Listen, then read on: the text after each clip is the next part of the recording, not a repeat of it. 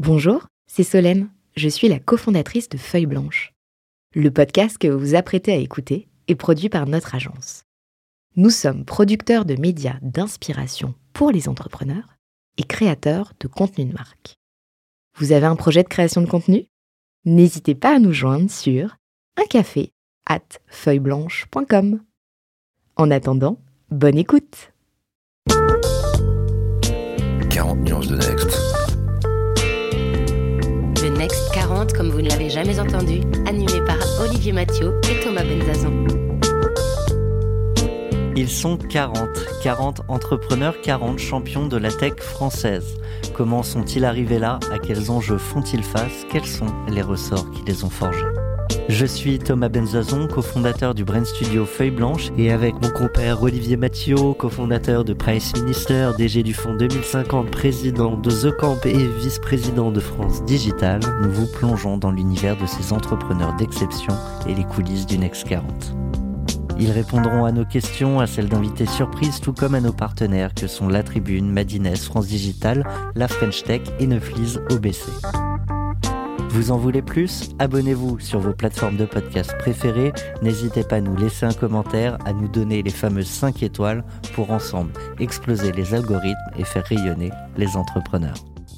Il est plus qu'important en cette période de confinement et de pandémie à laquelle on fait face d'avoir des raisons de se réjouir. Alors euh, pour ma part, c'est un plaisir de retrouver une fois encore pour cette émission de 40 nuances de Next Olivier Mathieu, président de The Camp et vice-président de France Digital. Merci, pour moi c'est un plaisir de reprendre le micro aux côtés de mon ami Thomas Benzazon, cofondateur de Feuille Blanche et du collectif Les OVNI. Salut Thomas. Salut Olivier. Alors euh, peut-être avant de présenter notre invité du jour, je rappelle du coup aux éditeurs qui se rendent peut-être déjà compte euh, qu'on respecte le confinement et, et, que nous sommes à distance. En effet, comme des millions de Français aujourd'hui qui se sont tous mis au télétravail, on s'essaye à une nouvelle idée, le télépodcast. Donc on espère du coup, euh, bah, éditeurs, que vous nous excuserez si parfois le son perd un petit peu en qualité. On entendra peut-être quelques gazouilles de bébés en arrière-plan ou autre joli bruit de la vie quotidienne. Et euh, bah, je vais en profiter aussi du coup pour remercier notre partenaire euh, Saouti euh, qui nous permet de réaliser cette émission radio à distance pendant le confinement et euh, sans qui nous n'aurions bien évidemment pas pu donner la parole aux entrepreneurs du fameux palmarès Next 40. Olivier, du coup peut-être si tu veux bien, on, peut peut-être rappeler ce qu'est Next 40 pour ceux qui nous rejoignent, ceux qui ne le connaîtraient pas et, et de fait les raisons, le pourquoi de cette émission. Oui, alors le, le nom de notre émission c'est 40 nuances de Next, en référence au Next 40. Le Next 40, c'est un, un, regroupement des 40 plus grosses startups, donc ça méritait effectivement un petit rappel de la définition. Le Next 40, ça a été défini comme une référence au CAC 40 qui rassemble les 40 plus grosses cotations boursières euh, françaises sur la place de marché de, Paris. Euh, le Next 40, c'est les 40 plus grosses startups, donc peut-être le futur CAC 40 en quelque sorte, d'où l'appellation Next 40. Euh, il s'agissait de, rassembler au travers d'un jury sous l'égide du gouvernement et de Bercy ces 40 plus grosses startups sur des critères objectifs et économiques, des critères de, valori de valorisation, des critères de, montant de levée de fonds, des critères de chiffre d'affaires, mais aussi des critères de, croissance. Donc il s'agit aujourd'hui de jouer pour nous aussi sur le concept de Next. Le Next 40, c'est pas seulement le prochain CAC 40, c'est aussi le nouveau monde, le Next World, comme on dirait en anglais, le monde prochain, celui auquel on est obligé de réfléchir dans cette période de, de confinement. Alors du coup, la bonne nouvelle, Olivier, c'est qu'on n'était pas les seuls à avoir envie de porter haut la voix de ces entrepreneurs et à fortiori en cette période. En effet, merci Thomas de le rappeler. On a déjà pas mal de partenaires sur ce podcast 40 nuances de Next. Des partenaires qui nous ont rejoints, d'autres sont à venir. On va déjà remercier les médias qui nous soutiennent. On peut compter parmi nous à bord La Tribune, Madines, ainsi que l'association France Digital. Ce sont des partenaires grâce à qui nous allons permettre au plus grand nombre de découvrir l'émission, puisqu'ils vont nous aider à la relayer, à la diffuser. Mais ils participent également euh, au contenu éditorial, puisqu'ils vont intervenir euh, tout au gré de, l'émission, au fil de la saison, également dans les prochains euh, podcasts, bien entendu. Donc Thomas, je te laisse annoncer notre invité du jour. Quel honneur. Euh, bah, du coup, avec plaisir, euh, on accueille Julia Bijawi, cofondatrice et dirigeante de Frishti. Julia, est-ce que tu nous entends bien? Est-ce que tu es bien avec nous? Je suis bien avec vous. Bonjour, je rappelle que tu es euh, particulièrement impliquée d'ailleurs en ce moment. Exactement, on est au four et au moulin et, et, et, et l'expression est particulièrement adaptée en ce moment.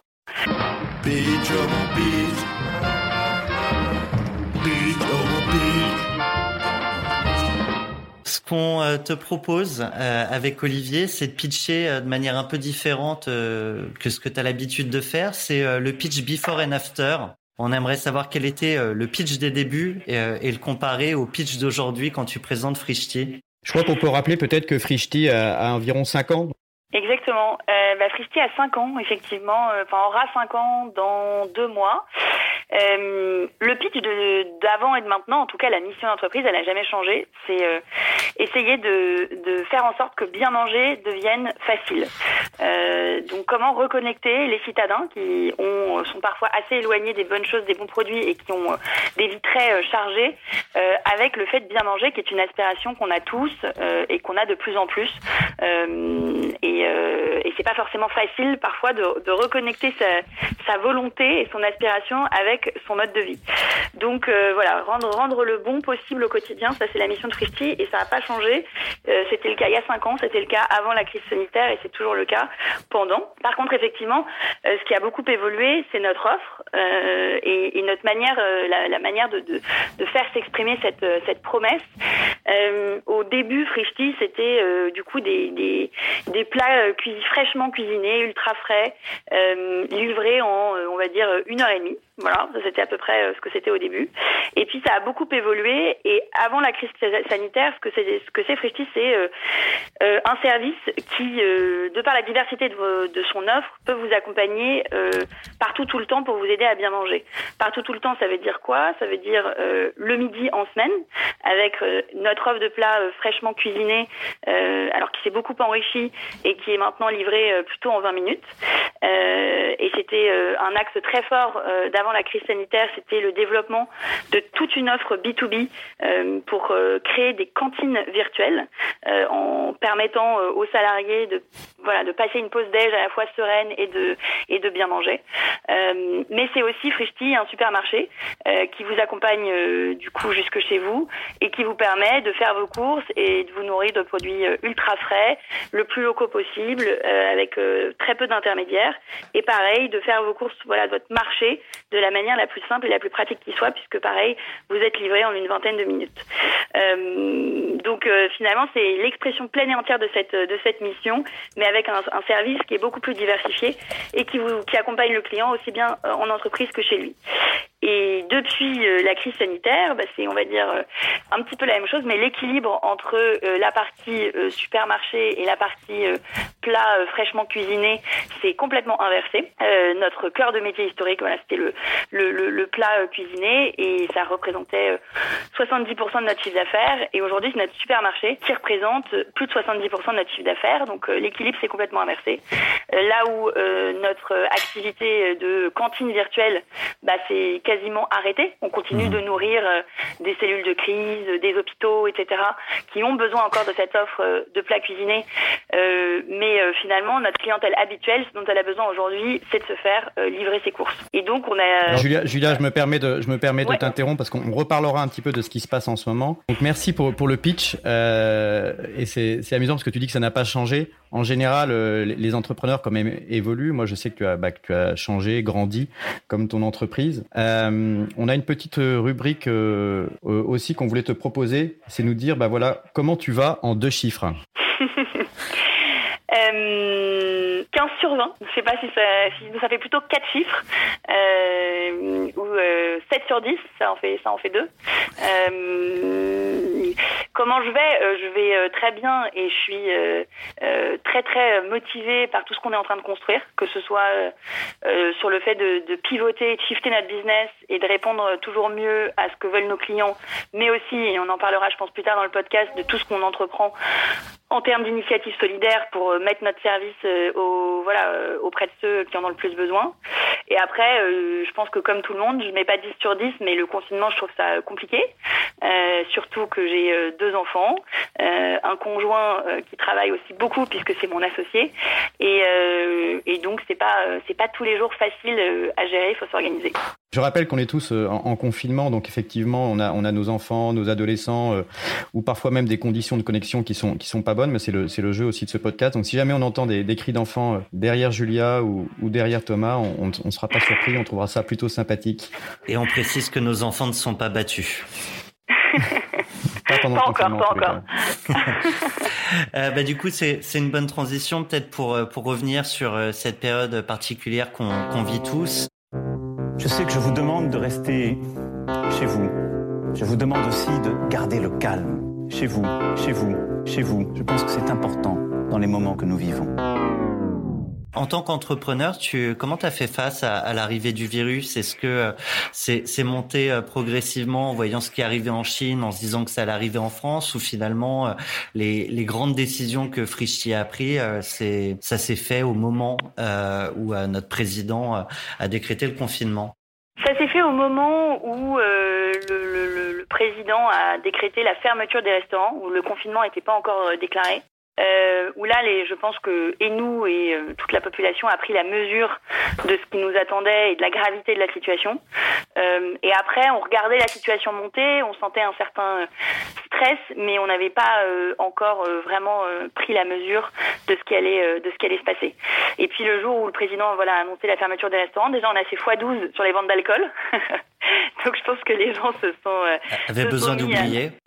exactement, avait besoin d'oublier. Et puis, euh, on a, euh, à partir de ce moment-là, également lancé immédiatement euh, ce qu'on appelle la livraison sans contact. Donc, notre première pensée a été de mettre en sécurité les personnes qui travaillaient pour nous euh, sur le terrain, Euh, que ce soit euh, les préparateurs de commandes, les livreurs. Il y a euh, euh, des centaines de personnes qui s'affairent à euh, bah, rendre le service possible. Euh, et donc on a, euh, on a absolument transformé toute notre manière d'opérer. Et je vous dis, c'est auprès de plusieurs centaines de personnes et sur une vingtaine de sites différents. Donc ça a été assez conséquent euh, mettre en place et ça a été vraiment notre premier focus. Si je dis pas de bêtises, c'était vous les premiers à faire ça? Oui, on a Ce qui été est les devenu la norme à- ensuite pour le- les autres. Ouais, exactement, exactement. Euh, L'idée étant euh, de évidemment bah, protéger nos clients en, en, en, en ne les faisant euh, rencontrer euh, euh, personne, mais également et surtout protéger les livreurs qui eux sont amenés à rencontrer euh, plusieurs clients dans une même journée et qui sont du coup encore plus exposés. Protéger aussi nos cuisiniers, les personnes qui préparent les commandes dans nos centres logistiques. Un exemple. Et aussi qu'on a euh, arrêté euh, la livraison express en 20 minutes. Euh, on, en a fait une livraison plutôt en 60 minutes, ce qui reste une prouesse à Paris de pouvoir livrer aussi rapidement dans ce contexte. Néanmoins, ça nous, a beaucoup, ça nous a permis de ralentir beaucoup notre rythme de préparation de commandes, ce qui permet d'opérer dans des conditions plus sereines et de respecter les normes et les mesures barri- barrières qu'on, impose sur les différents sites. Par exemple, toutes les heures, les équipes s'arrêtent, désinfectent pendant euh, un quart d'heure euh, l'intégralité du hub. Euh, en cuisine, on a réduit énormément les équipes pour qu'elles puissent, dans la cuisine, respecter la distanciation nécessaire. Ce qui, la conséquence directe, bah, c'est que sur notre site, là où vous pouviez avoir une quarantaine de plats différents chaque jour, vous en avez plus qu'une quinzaine, quoi, ou une dizaine. Donc voilà, on a beaucoup adapté les choses avec une première idée en tête, c'était sécuriser nos équipes et changer, euh, changer nos process. Moi, c'est ce qui Euh, m'intéresse aussi beaucoup dans ce que tu dis, euh, Julia. C'est, enfin, c'est aussi l'aspect, euh, je dirais l'aspect sans, sans tomber dans l'angélisme, l'aspect un peu humain derrière euh, derrière l'entrepreneur et le business. Euh, donc, je, je- pourrais te poser des questions un tout petit peu plus précises sur sur comment ça s'est passé chez vous. Nous, on a appelé cette rubrique de manière humoristique euh, confiné, mais mais pas confit. Et on voit bien que clairement, vous avez réagi euh, très vite. Vous n'êtes pas resté euh, bloqué. Et ce qui serait intéressant pour pour pour nos auditeurs aussi, c'est d'entendre euh, comment tu t'es adressé aussi euh, en interne à tes équipes. Je sais- je- tu peux nous rappeler combien tu as de, de collaborateurs et comment tu t'es adressé à eux? Quels, quels ont été les, le, le discours de, de mobilisation et de, Ouais. et, de, et de compréhension? Absolument. Effectivement, donc on a 350 euh, collaborateurs en interne et euh, plusieurs centaines de livreurs qui travaillent euh, chaque jour pour nous euh, et qui font partie de notre écosystème. Donc, une des principales choses, et je pense qu'il se renforce encore plus dans cette période, c'est d'être ultra transparent sur ce qu'on sait, sur ce qu'on sait pas, sur ce qu'on a déjà mis en place, sur ce qu'on va mettre en place, sur là où on a du mal. Par exemple, un exemple, c'est que on a eu du mal à obtenir des masques. Heureusement, on en a depuis plusieurs jours maintenant, mais ça a été compliqué. Au début, ils étaient réquisitionnés évidemment pour le personnel médical. Donc euh, voilà, être très très transparent et en plus on, est euh, on est un peu particulier puisqu'effectivement on a quand même 200 plus de 200 personnes qui continuent à travailler sur le terrain. Euh, donc faire en sorte que qu'il y ait une information qui, qui circule bien. la deuxième chose, c'est se rappeler pourquoi on existe et à quoi sert notre service et pourquoi on, on doit rester ouvert. ça a été très très important de se le rappeler parce que c'est vrai que ça, ça, ça, porte, on va dire, une activité euh, de première nécessité qui permet euh, de nourrir euh, ses clients et peut-être des clients aussi qu'elle n'avait pas l'habitude de servir habituellement. On pourra y revenir, mais on a ouvert une hotline téléphonique pour prendre les commandes des personnes âgées. on a monté un partenariat avec la, la PHP pour pouvoir leur offrir les repas, leur livrer des courses. Donc finalement, euh, cette, je pense que ce qui, ce qui nous a tous porté, et c'est le message qu'on a évidemment relayé avec euh, avec Quentin, c'est à quoi on sert dans cette crise. Et continuer à travailler, oui, mais sans comprendre à quoi on sert, c'est très compliqué. Et donc à la fois de par la nature de notre activité, qui est de tout simplement livrer des repas, livrer des courses, ce qui aide euh, nos clients euh, habituels à la distanciation sociale et leur rend un vrai service.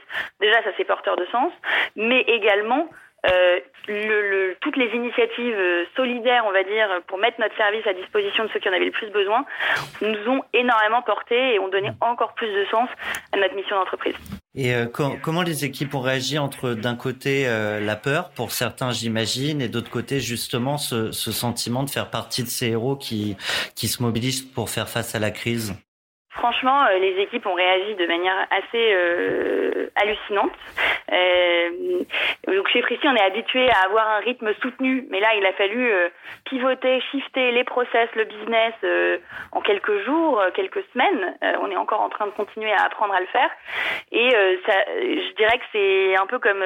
Enfin, alors après, il faut, faut prendre avec des pincettes cette, cette comparaison, mais on s'est senti en tout cas, j'allais dire comme des soldats qui partent à la guerre. Je pense que c'est un petit peu exagéré, mais on s'est tous sentis portés par une adrénaline euh, assez extraordinaire, que ce soit euh, les gens du siège qui euh, voilà travaillaient à changer les process, communiquer, etc., que les gens sur le terrain qu'il a évidemment fallu soutenir, accompagner, où nous on est beaucoup allé sur le terrain pour mais, mais, mais, voilà, il y, a eu, vraiment une unité qui s'est faite, parfois quelques balbutiements au début, et puis très vite une prise de conscience que on était euh, plus important que, que jamais euh, à la bonne continuité, on va dire, euh, de, de, Enfin bon, bref, je me perds dans ma propre phrase. Mhm. oui, mais nous, nous, ce qu'on essaie, c'est, ce que tu racontes, effectivement, c'est hyper, hyper positif. Et d'ailleurs, c'est un peu aussi le, sens du podcast 40 nuances de Next. On, on veut porter des, des messages constructifs. si, si, on essaie d'être aussi dans un discours de vérité, et il n'y a peut-être pas d'autre réponse hein, que, que, ce que de, de dire, est-ce que toi-même, tu as été surprise, parfois peut-être en bien ou en mal, de certains comportements soit de tes partenaires, soit de tes collaborateurs, soit voilà de, des réseaux avec lesquels tu travailles. C'est sans, euh, j'irais, euh, casser de sur, sur, personne, hein, mais on sait qu'il y a aussi des, moments difficiles. Est-ce qu'il y a des moments de, de, surprise ou des choses que tu pourrais nous, nous tu vois, nous relayer en termes d'anecdotes? Je réfléchis. Euh, est-ce qu'il y a eu de la peur, et notamment de nos équipes sur le terrain? Évidemment. Euh, évidemment que euh, quand tu te lèves, que tu vas travailler alors que tout le reste de la France est confiné et que tu entends à la télé des choses assez terrifiantes, bien sûr que tu te poses la question de bah, pourquoi est-ce que toi tu dois euh, tu vas travailler quoi. Euh, donc euh, voilà. Après on a essayé d'y répondre de la meilleure manière qui soit. Un en adaptant les process comme je l'expliquais en sécurisant les sites etc et deux en se rappelant pourquoi on reste ouvert et pourquoi on continue et pourquoi ça a du sens et pourquoi c'est important. Et je, et ça, ce qui fait qu'on a pu on va dire surmonter cette peur. Mais Néanmoins, il y a aussi euh, pas mal de personnes qui ont dû s'arrêter de travailler, euh, ce qui représente une certaine difficulté puisqu'il faut les remplacer. Non pas, je pense, portées par la peur, mais portées par des contraintes personnelles, soit parce que euh, ressentent des premiers symptômes. évidemment, on prend aucun risque et on les, on leur dit strictement de ne pas venir travailler, ou même pour des questions de garde d'enfants. Donc voilà, il y a eu un peu un, un, branle-bas de combat sur le, sur sur le terrain pour essayer de d'être ultra à l'écoute, ultra compréhensif des cas individuels, et pour autant bah, de maintenir euh, un sens des responsabilités et un sens de bah oui, il faut continuer à, continuer à, à, travailler, on reste ouvert plus que jamais, et en plus on se transforme. Euh, voilà pour pour un langage peut-être plus euh, voilà plus plus, plus réaliste, même ce que je disais avant. Et, merci pour ton, honnêteté et ta transparence. non, non, mais je t'en prie.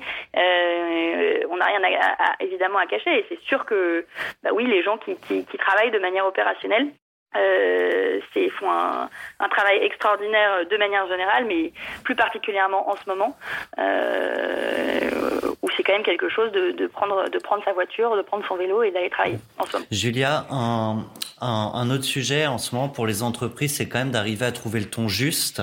Euh, on a vu des prises de parole parfois assez maladroites, donc on a parlé de l'interne, mais, mais du coup en externe, quelles questions on se pose pour, pour justement euh, être à propos?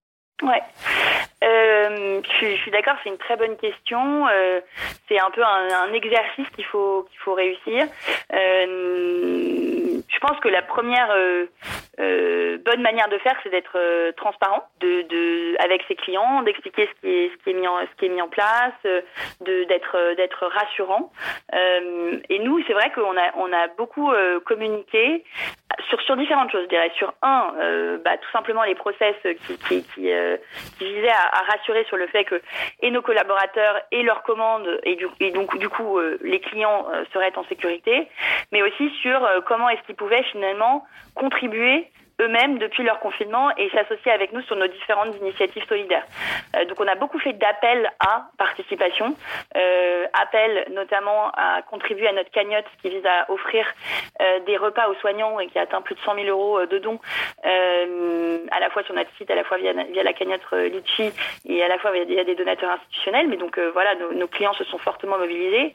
Et parfois des appels, on va dire, qui paraissent plus triviaux, mais qui ont une, une forte portée. Euh, donc, euh, par exemple, on communique énormément en ce moment sur le fait qu'il faut absolument continuer à manger des produits frais et des produits de saison, mmh. notamment en ce moment des fraises et des asperges. Il faut que ce soit des produits français euh, parce que nos producteurs continuent de bosser et qui sont en difficulté parce que parfois ils ont plus de débouchés. Rungis c'est quasiment, euh, euh, enfin, marche au ralenti. C'était souvent des gens qui faisaient les marchés, qui vendaient à des restaurateurs. Donc, comment contribuer? Bah, Tout simplement, il n'y a rien de plus facile euh, en achetant des asperges et des fraises.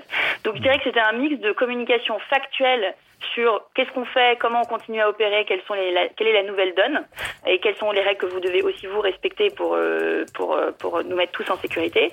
Et puis derrière une communication vraiment sur comment participer avec nous à, euh, à, à, avoir un impact positif sur dix, plein de choses différentes euh, et de manière assez, assez simple euh, depuis chez soi. Tu parlais de tout à l'heure de votre accompagnement des, des personnes âgées. Tu peux développer? Oui, euh, du coup, euh, on a ouvert une hotline téléphonique euh, pour prendre les commandes ou aider les personnes âgées à passer commande elles-mêmes. C'est au choix. Euh, pareil, ça c'est quelque chose qu'on a mis en place euh, le, au tout tout début, où nos, premières pensées se sont tournées vers les personnes âgées les personnes euh, qui avaient des, maladies euh, euh, chroniques et qui étaient du coup particulièrement exposées au risque de sortir. Et donc on se dit, bah, un, on va leur offrir la livraison, ça paraît assez logique, elles ne doivent pas sortir, donc euh, rendons notre service encore plus accessible pour ces personnes. Et puis deux, pour les personnes âgées, qui sont parfois soit déconnectées numériquement, soit connectées, mais ont du mal avec l'idée de passer des commandes sur Internet, de mettre leur carte bleue, etc. sur un site Internet. On va ouvrir ce service pour pouvoir les accompagner. Euh, à faire ça. Donc euh, on a eu euh, des centaines d'appels depuis le, le, début du confinement et, et certaines qu'on appelle régulièrement, avec qui on a un rendez-vous téléphonique tous les deux, trois jours, la, la, fréquence est au choix, et qui sont aussi assez ravis d'avoir des gens au téléphone, un peu comme le facteur qui passe et qui, qui joue un vrai rôle d'accompagnement et de lien social vis-à-vis -vis de ces personnes. Et ben, à notre toute petite échelle, c'est aussi une manière de le faire. Un, euh, en leur apportant les courses. Deux, euh, en ayant un, un lien euh, téléphonique et avec avec elles, ce qui leur voilà, ce qui les aide à avoir un lien sur le monde extérieur. Donc c'est une équipe de deux personnes qui fait ça. C'est des gens du service client qui ont l'habitude d'accompagner les clients de manière générale, mais qui là sont dédiés à l'accompagnement des personnes âgées. Alors moi, il y a, il y a un autre sujet qui, qui m'intéresse pour passer un peu du, du coq à l'âne. C'est aussi, bon, dans la vie des startups, ce qui est important, c'est aussi la relation à, à l'argent. Donc, comme on a dit qu'on avait un, un, discours de vérité, euh, nous, ce qui nous intéresse, c'est également de voir finalement euh, quel est le rapport avec tes investisseurs? Est-ce que les investisseurs eux-mêmes euh, changent leur euh, leur fusil d'épaule, euh, changent de, de discours? Est-ce qu'ils sont solidaires? Comment est-ce que comment est-ce que se passe la relation avec un conseil d'administration, avec des fonds de capital risque dans dans le cadre comme ça, à un moment donné où l'économie s'arrête fait, les entreprises, comme tu l'as démontré par, par, ton explication, se transforment. Et donc, ce sont des changements brutaux. Et peut-être les investisseurs craignent-ils pour leur, bah, pour leur investissement, tout simplement. Ouais, écoute, nous, ça s'est super bien passé. Euh, euh, parce qu'ils nous ont manifesté euh, leur soutien plein et entier, parce que aussi on a pris les devants et qu'on a bien communiqué euh, sur ce qu'on allait faire, ce qu'on allait mettre en place, les choses qu'on découvrait à mesure qu'on avançait.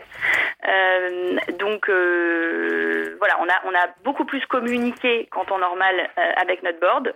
on s'est évidemment on s'est posé la question de leur soutien qui nous ont confirmé de manière immédiate, pleine et entière. donc c'était franchement là-dessus, je dirais pas que c'était surprenant parce que ben, on les avait bien choisis, mais tout de même très rassurant. Et euh, et ils ont, au-delà euh, de leur soutien financier, euh, été très élogieux et, soutenant aussi sur le fait qu'on reste ouvert, qu'on se batte pour rester ouvert, parce que ça, a été quand même une complexité que de le faire, qu'on se batte pour transformer, pivoter et finalement réussir à faire de cette crise soit un non-événement en termes de, de chiffre d'affaires et de marge, soit en tout cas peut-être même une opportunité, un événement qui nous permettra d'aller encore plus loin. Euh, donc euh, là-dessus, euh, très très agréablement pas surprise mais en tout cas ils étaient là quoi. Ils étaient là et ils nous avaient toujours dit que c'était des, bons investisseurs des gens bien et ils l'ont montré. Évidemment c'est toujours mieux de le montrer et dans ces périodes là dans ces périodes de, de crise qui font peur à tout le monde c'est facile quand tu es un investisseur de dire moi je suis un good guy. C'est plus compliqué de le faire vraiment quand il y a des périodes de crise d'incertitude. Et c'est ils ont été au rendez-vous donc je les remercie pour ça. Et après maintenant il faut il faut qu'on aille euh, enfin évidemment qu'on est euh, sur des enjeux financiers importants, on est euh, en train de faire faire des plans de de, de, de rationalisation des dépenses de de, Est-ce que tu peux tu peux nous rappeler l'ensemble de l'argent qui a été levé par Frischti Ça a été ça a été communiqué dans la presse donc je crois pas que ce soit un chiffre confidentiel. Oui ouais bien sûr. de lever et d'annoncer 43 millions d'euros. Voilà, donc on est sur des montants conséquents qui permettent d'investir, d'investir sur l'avenir. Peut-être Thomas, nous, ça nous permet de passer à une à la nouvelle rubrique Alors, de est-ce que, tu veux, est-ce que tu veux un jingle? Ah, ça me ferait plaisir, on a travaillé là-dessus. On est des professionnels du podcast maintenant.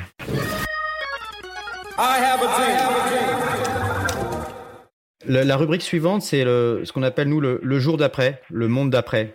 Euh, le président a dit que le jour d'après ne ressemblerait pas au jour d'avant. Euh, est-ce que c'est quelque chose que tu perçois euh, aujourd'hui? On aimerait se projeter finalement sur l'après-confinement.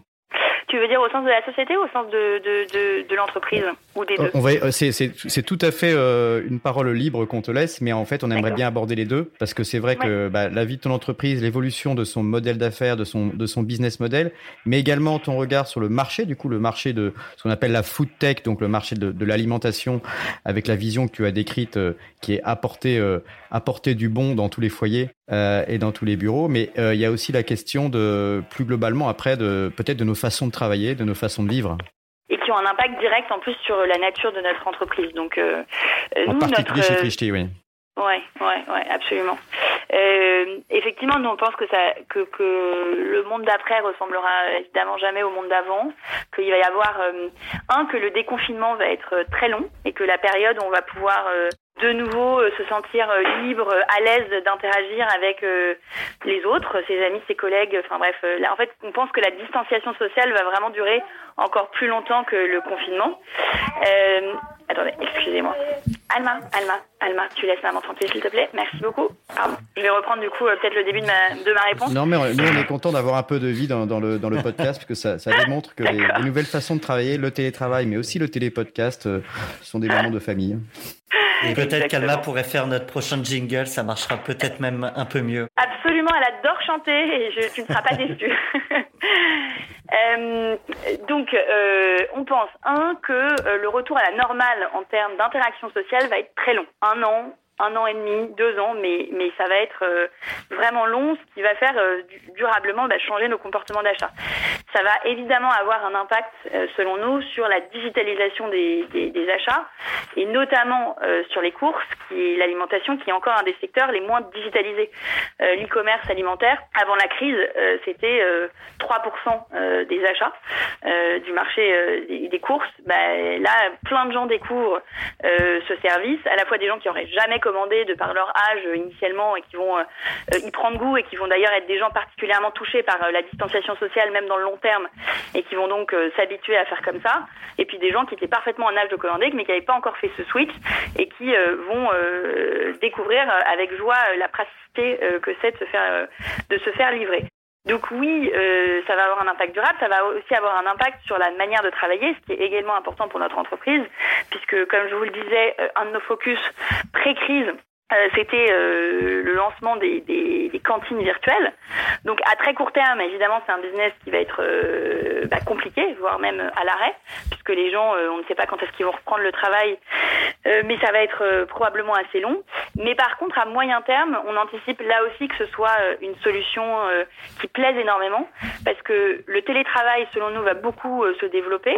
les gens découvrent que c'est possible, les gens découvrent que c'est facile qui fait que sur site, dans les bureaux, il va probablement y avoir moins de gens à un seul et même moment, euh, ce qui rend l'exploitation des restaurants d'entreprise en dur plus compliquée. Euh, pour euh, installer des cantines réelles et les faire tourner, il faut un flux de clients qui soit important et prévisible. Et bien là, ce flux de clients va devenir moins important. Donc il y a plein d'entreprises qui historiquement pouvaient avoir des cantines, ils ne les auront plus et puis plein d'autres entreprises euh, euh, parce qu'elles n'auront plus pardon le flux euh, nécessaire pour pouvoir euh, les, les, les, assumer. Donc finalement même le monde de la restauration collective selon nous va beaucoup changer et puis il va être question si le télétravail se développe que de pour les entreprises d'accompagner euh, leurs salariés avec des solutions de cantine et de, de restauration également en télétravail.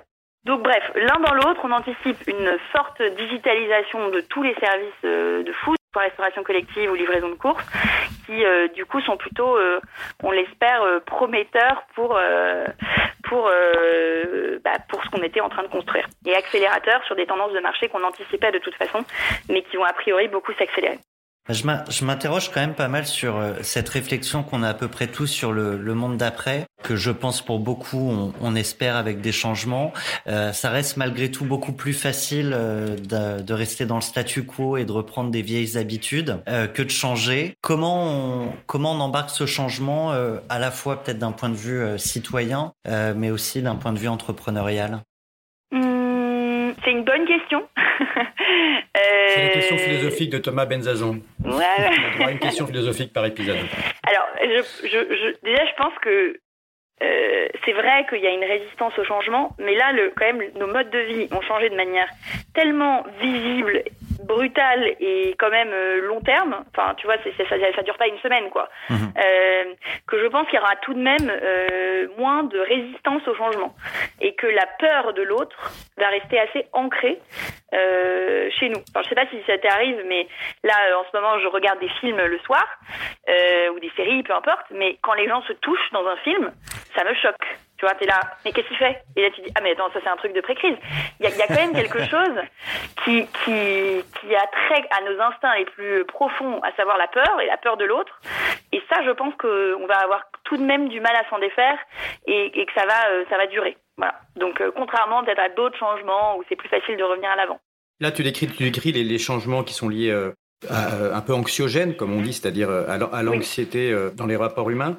Il y a également, il y a également, on le voit, peut-être des changements positifs. Bon, certains parlent du, par exemple du retour de la nature, de la vie animale, du, oui. de, de, la, de, la, qualité de l'air qui s'améliore grâce à la décarbonation de l'économie et du, et du, transport, de la qualité de l'eau. Mais du coup, peut-être aussi le rapport au bien manger dans ton cas et, et le rapport aussi humain bah, à, la, à, la, à la production agricole, à l'alimentation, etc. Tout ça, ça peut être aussi peut-être des points positif des transformations. Absolument. Je pense que euh, je trouve que le confinement nous fait rep reprendre conscience de plein plein de choses, euh, nous, nous fait nous réjouir de choses qu'on ne regardait même plus parce qu'on était pressés. Et donc effectivement, mais, mais ces, ces trucs positifs, je crois plus que les choses négatives entre guillemets impriment versus les choses positives ou comme disait Thomas, ben ça on risque peut-être un petit peu plus vite de les oublier. J'espère que ça changera durablement et de toute façon dans l'alimentation il y avait une tendance de fond au retour d'une vraie volonté de bien manger et de se rapprocher du producteur. Ça, cette tendance, je pense qu'elle ne va pas disparaître et qu'elle va effectivement s'accélérer. J'espère aussi que toutes les initiatives de solidarité, le fait que les, les voisins, qu'on se recommence à parler à ses voisins, ou même qu'on se mobilise tous énormément pour euh, aider euh, les soignants, euh, les plus démunis, etc., ça, ça va rester. Mais effectivement, peut-être c'est ma nature de, de, pessimiste, je pense tout de même que les, ce, qui, ce qui a tendance à changer le plus durablement les comportements, ça reste peut-être des choses assez, assez, assez instinctives, et la peur est, est, est parfois un, bon, enfin voilà, un moteur, un moteur de changement. pour autant, je suis d'accord avec toi qu'il y a énormément de, positifs. Et après, pour répondre plus précisément à la question sur comment l'accompagner, je pense c'est euh, euh, et puis c'est toujours être présent avec le bon euh, la bonne offre et le bon produit au, bon moment. C'est-à-dire que j'ai pas encore, tu vois, euh, dessiné la stratégie euh, marketing de sortie de crise, mais ce qui est sûr, c'est que notre business aura complètement changé puisqu'on aura énormément augmenté, ce qui est déjà le cas, la capacité de, de servir de notre supermarché, qu'on aura plus que triplé le nombre de références, etc., etc. Donc notre service se sera transformé et il sera du coup en mesure de d'adresser de, beaucoup mieux les, les besoins des gens à la sortie de la crise sur la partie supermarché. Donc, euh, j'ai pas, j'ai pour le moment euh, pas anticipé euh, comment on allait euh, euh vraiment véritablement euh, marketer les choses à la sortie de crise pour que pour que la vague se, se, se prenne. Désolé, je. Mais est-ce que, est-ce que, est-ce que au-delà, au-delà de l'évolution même, tu as dit que ta vision restait la même, qui est, qui est autour du bien manger en quelque sorte, si je me permets de la résumer de manière un peu, un peu drastique, mais en tous les cas, c'était très clairement expliqué dans ton, dans ton pitch de départ. Ouais. Mais est-ce que euh, si on essaye de, de, de, te pousser un peu dans tes retranchements, on peut considérer oui. quand même effectivement que le, le, bah, le monde de l'alimentation va, va, changer, la façon de manger, etc., comme, comme je l'évoquais ouais. juste ouais. dans la question précédente. Ouais. que si on va un peu plus loin sur le, sur le modèle de la croissance, j'ai envie de, de, fin de te titiller un petit peu là-dessus parce que euh, moi-même, hein, en tant qu'entrepreneur je, je, et, et, investisseur, je vois bien ce que c'est que, de, que d'investir dans des startups. On est dans un métier qui valorise et qui survalorise l'hypercroissance et la globalisation. Et j'aimerais bien qu'on parle de ces deux concepts. C'est un sujet qui tient à cœur aussi, euh, Thomas, parce qu'on a, a beaucoup préparé l'émission en réfléchissant à ces concepts, puisqu'on valorise la croissance par des levées de fonds, par l'accélération du temps. Et, aujourd'hui, bah, il y a quand même un temps ralenti que certains valorisent. Et moi, je suis pas forcément un, un apôtre hein, de, la, de la décroissance, mais il y a une question qui se pose entre le modèle même de la start-up, de la Silicon Valley, des levées de fonds et, et des, taux, des, des, taux de croissance à deux ou trois chiffres euh, chaque année, et puis euh, l'envie aujourd'hui de retrouver peut-être un, un temps euh, un peu plus qualitatif que quantitatif. Pour nous, euh, ça change pas notre ambition que de continuer à développer la boîte très fortement euh, pendant la crise, après la crise. Et la raison pour laquelle on a créé euh, ce qu'on a créé, euh, notre offre, notre système logistique, euh, euh, notre capacité à voilà à faire de l'ultra frais, bah, on a toujours envie et la crise n'y change rien de le et voire même elle, accélère cette envie de le donner, de le développer le, plus largement possible et, et d'y donner accès au plus de personnes possible. Donc sur euh, la volonté euh, de, de, de, de, continuer de se développer euh, euh, fort, bah, en fait, elle est même renforcée parce qu'on sent que notre service va être plus, plus important et plus utile et plus demandé que jamais. Maintenant, ce que ça change en termes d'approche, et ce que ça renforce, parce que c'était déjà une conviction qui était naissante chez nous avant la crise, c'est l'importance de la rentabilité et de la de la voilà de la de la santé euh, de la de la viabilité du business model. Euh, donc euh, c'est vrai qu'on on avait commencé à le faire je dirais quelques mois avant la crise sanitaire déjà mais ça ça l'accélère. Cette volonté que de ne plus être dépendant des levées de fonds que de d'avoir des métriques hyper sains qui démontre euh, parce que rentabilité ou quasi rentabilité ou tu derrière tu, tu utilises l'argent euh, que tu perds que pour investir justement dans la croissance mais tes, tes métriques opérationnelles sont ultra solides. Ça euh, c'était déjà quelque chose qu'on avait qu'on avait commencé à faire et c'est quelque chose qui devient euh, qui, qui, nous guide et qui est notre boussole aujourd'hui plus que jamais. Voilà. Donc ça ça change vraiment. Mais euh, mais pour autant l'ambition reste là et la volonté que de se développer est là mais de manière saine. Tu vois ce que je veux dire? Il y a les, les boussoles euh, changent quand même pour pas mal de, de boîtes. Euh, on voit pas mal d'entreprises pivoter en ce moment, certaines boîtes de, du B2B qui se mettent à faire ouais. du, du B2C. Euh, on en voit aussi beaucoup qui euh, prennent ce temps euh, un peu imposé pour réfléchir à, à, leur mission, leur rapport au monde. je sais que vous êtes dans le dur et que vous bossez énormément, mais est-ce que vous avez le temps de, de réfléchir à l'après? Et, et, si oui, quelles sont les, les premières pistes envisagées? Bah, nous, euh, l'après, euh, l'idéal, ce serait que on est euh, là, on a énormément développé notre business de course et de supermarché, et que du coup, notre idéal, c'est que ça vienne s'additionner, voilà, de ne pas perdre cette, ce, ce business-là qui aura été développé pendant la crise, et que ça vienne s'additionner à notre business historique de, de déjeuner en entreprise. Euh, voilà. Euh, donc ça c'est c'est euh, notre notre idéal. Et après on a on a déjà compilé plusieurs scénarios dont on ne sait pas exactement lequel va se réaliser sur est-ce que combien de temps le marché du B2B va mettre à reprendre quelle est l'offre avec laquelle on va s'adresser justement s'il y a un déconfinement un peu long pour accompagner les entreprises et les clients en télétravail. On échafaude pas mal de scénarios en fonction de différentes options, de timing, de type de déconfinement, de etc. pour pouvoir être prêt euh, à dégainer différents, euh, différentes stratégies. Et pour être très honnête, c'est une discussion voilà qu'on a avec notre codir et j'ai absolument pas les réponses.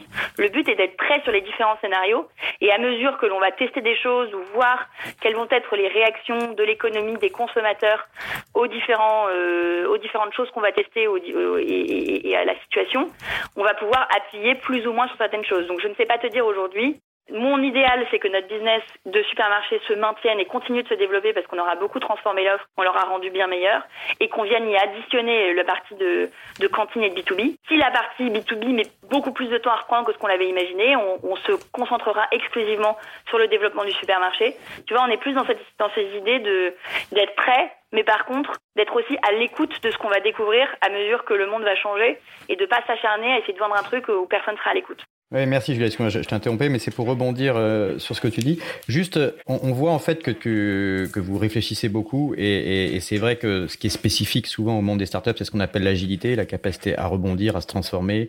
Parfois, on parle de, de pivot, qui est un peu ton cas quand tu parles de, de grande distribution notamment. Est-ce qu'il y a un sujet juste euh, organisationnel Est-ce que vous avez une façon ou, ou est-ce que tu as un truc à, à partager sur l'organisation que vous avez mise en place? Est-ce qu'il y a une cellule de crise spécifique? Tu parlais de ton codir, donc je, je rebondis là-dessus. Est-ce qu'il y a des cellules d'opportunité ou est-ce que c'est euh, plus les fondateurs ou toute une équipe qui, travaille là-dessus? Et qu'est-ce que tu recommandes euh, de faire aux, gens qui t'écoutent et qui sont aussi bah, des gens qui sont en train de lancer des startups, qui sont euh, passionnés par, l'entrepreneuriat et, ses capacités d'adaptation?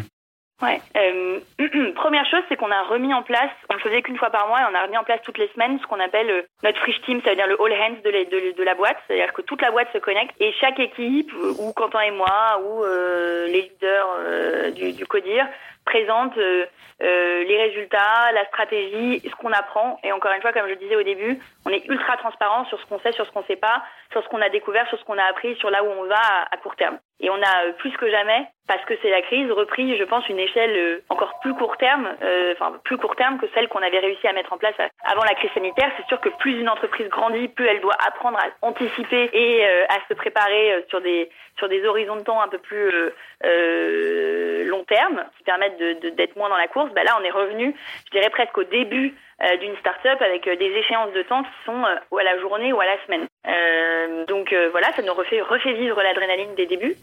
Et après, nous, on estime que chaque, chaque personne, chaque leader du CODIR est responsable de, de sa stratégie et d'adapter les plans stratégiques. Donc il n'y a pas des personnes qui travaillent sur la crise ou des personnes et des personnes qui continuent à travailler à l'après. C'est intrinsèquement lié euh, toutes les équipes euh, sont focus à réfléchir aux deux. Et par contre, on a maintenu ce qu'on appelle, euh, nous, euh, le temps stratégique qu'on appelle OKR. C'est une méthode qui, de manière trimestrielle, nous permet de définir les stratégies de chacun des pôles et, donc évidemment la stratégie et la vision d'entreprise. Et donc là, on a refait un exercice d'OKR, un exercice stratégique pour les, les, mois à venir puisque tout a été radicalement bouleversé euh, par la crise sanitaire. Par curiosité, euh, OKR, c'est un truc que vous avez inventé ou c'est un acronyme pour quelque chose non, que oui, tu peux nous expliquer? Absolument, c'est oui, un, un acronyme. concept de start-up. c'est une. Alors attends, je ne sais même pas pourquoi euh, tient cet acronyme Objectives and Key Results. C'est une méthodologie, euh, du coup, euh, normée pour, pour euh, dessiner une stratégie dans une entreprise. C'est en général, en tout cas, nous, on le fait de manière euh, trimestrielle. Et chaque équipe est chargée euh, de définir ses objectifs et tous les objectifs doivent être chiffrés avec des key results. Euh, donc euh, la somme de ces objectifs fait une stratégie. la, vision et la priorisation est elle décidée par le CEO. Voilà. Pour compléter la réponse de, Julia, Thomas, et c'est, on peut avoir des auditeurs qui sont pas forcément dans le monde et dans le jargon des, startups, en effet. OKR, c'est OKR, hein, donc c'est un acronyme avec ces trois lettres, Objective Key Result. Et c'est effectivement une, une, méthodologie qui permet de décomposer en gros les grands objectifs de, de l'entreprise en plein de petits objectifs dont chacun sont euh, associés à des chiffres et à des indicateurs que, que chaque, que chaque collaborateur, chaque chef d'équipe et chaque manager peut s'approprier. Et, l'ensemble est consolidé ensuite dans, une, dans, un, dans, une, dans un tableau de bord que, que le, le, comité de management ou le comité de direction peut partager avec une, visualisation, une visualisation des données euh, qui permet aussi beaucoup de transparence au sein des équipes euh, pour voir là où on en est et, et, et le chemin qui reste à parcourir. Et alors moi, je vois le chemin qui reste à parcourir euh, sur ce podcast. On a, pas mal de sujets encore à, à aborder, euh, mais juste avant et peut-être pour euh, pour faire la, la, transition euh, sur sur ce sujet de l'après, une question qui toi te tenait à cœur, Olivier. à poser à Julia, c'était en cette période et, et avec l'observation que tu fais du monde d'aujourd'hui et, et, du monde à venir, si tu devais lancer une nouvelle boîte post-crise, tu lancerais quoi? Très bonne question euh, que je n'avais pas préparée. euh, je réfléchis. Euh, je pense que je lancerai une boîte dans l'éducation online. Voilà. Je, le vois et, et, avec ma fille, c'est très compliqué. Enfin voilà, aujourd'hui il y a des petits outils mais qui sont absolument pas scalés. Les, les, écoles sont encore assez peu digitalisées. Et, je trouve que il y a encore trop peu de choses et il n'y a pas une application de référence pour ce qui est euh, euh, éduquer ses enfants euh, de manière, euh, enfin voilà, sur des outils euh, digitaux. Voilà ce que je, ce que je lancerai. Je suis assez passionnée d'éducation, donc. ce serait une noble mission et, et, et clairement aujourd'hui, on sent tous quand on a des enfants qu'elle est, elle est elle est mise à mal. Euh, les outils, euh, les outils et les écoles, les collèges, les écoles primaires, etc. font tout ce qu'ils peuvent avec euh, avec Skype, avec euh, des visios, en envoyant des emails, etc. Mais on constate que, que les enfants sont un peu laissés seuls et clairement on aura, on aura besoin d'outils de revisiter ouais. l'ensemble des programmes, mais aussi des, des méthodologies. Absolument, absolument. Olivier, je vais te laisser le choix de la suite. Euh, vu le, le, temps qui nous reste, on, on peut parler euh, croissance. On peut euh, évidemment, et ça, euh, je pense qu'on fera pas l'impasse dans tous les cas, mais mais euh, revenir sur euh, l'humain et, et, la femme qui est, qui est Julia euh, pour comprendre d'où elle vient et, et, pourquoi elle en est là. Non, mais c'est intéressant. Je crois qu'on a on a pas mal parlé du business. On a parlé également des, des engagements de Julia et de Frischti. Donc on a on a fait on a fait le tour de, de pas mal de questions. On a parlé également du monde d'après. Nous, je trouve que c'est quand même intéressant et important de rentrer dans une partie peut-être un tout petit peu plus intimiste. Allez, relaxez-vous. Et maintenant, on parle de vous Ça nous intéresse aussi de savoir euh, qui est Julia. Euh, et c'est intéressant de voir comment on en arrive là, parce que nous, on voit aussi ce, podcast 40 nuances de Next comme euh, un podcast d'inspiration.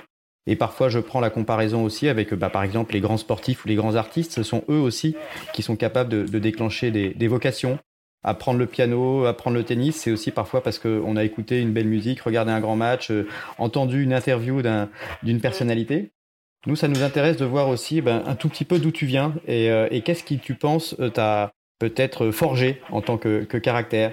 Tu vois, que, quelles études tu as faites, euh, quel rôle a pu jouer même ta propre famille? Qu'est-ce qui fait qu'à un moment donné, tu es, tu es devenue euh, une entrepreneuse et maintenant une entrepreneuse à succès? Alors, d'où d'où je viens? Euh, Je viens d'une famille d'entrepreneurs déjà, donc je pense que clairement c'est c'est c'est gravé dans mon ADN et j'ai. Donc les chiens ne font pas des chats. Voilà, exactement. Alors entrepreneurs euh, dans le domaine médical, donc ils avaient des mes parents avaient des laboratoires d'analyse médicale donc c'est pas vraiment exactement le même domaine euh, ni même la même euh, échelle, mais mais euh, mais pour autant j'ai toujours vu ça comme leur liberté slash asservissement choisi, on va dire que que que, que procure que permet l'entrepreneuriat a toujours été une évidence et assez naturelle, enfin voilà comme une évidence pour moi. Par ailleurs, je viens d'une famille, euh, donc mes parents ont entrepris ensemble. Et donc, euh, pareil, j'ai copié le modèle familial puisque mon conjoint est mon associé. Et euh, quand j'étais euh, quand j'étais petite, je, je pensais d'ailleurs que tous les parents travaillaient ensemble. Je ne comprenais pas pourquoi il y avait des parents qui avaient des métiers différents. donc, est-ce, que, est-ce que tu ne vois est-ce que tu ne vois que des avantages à cette situation? Parce que parfois, moi, j'entends dans certains conseils d'administration ou certains investisseurs qui disent ah non, si c'est un couple, je préfère ne pas investir, ça va nous créer des problèmes. Alors ça, je trouve que c'est une réflexion vraiment, pardonne-moi, mais stupide, parce que en fait, il peut y avoir autant de problèmes avec des associés fondateurs couples que des associés fondateurs qui n'ont rien d'autre à sauver que leur boîte. Tu vois, quand tu un couple, bien sûr que ça pose des problèmes euh, et je pourrais en parler juste après.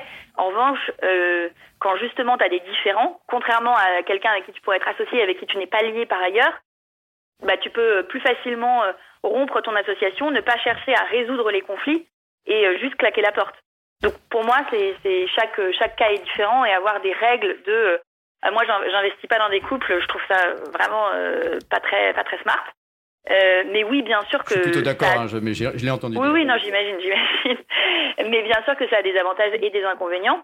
Et à titre plus personnel, euh, ben, l'avantage, c'est que ton entreprise, c'est quand même, euh, enfin, quand tu es entrepreneur, ça prend une énorme partie de ta vie. Le fait de vouloir euh, réussir et de, de, de porter cette, ta boîte encore plus loin. Donc, ça, ça peut être très overwhelming. Donc, forcément, partager euh, cette ambition, ces difficultés parfois et même les joies avec la personne avec qui tu partages ta vie, bah, finalement, tu te sens euh, plus uni et plus en symbiose que jamais, puisque tu te comprends parfaitement, tu comprends ce que l'autre vit, puisque tu vis la même chose.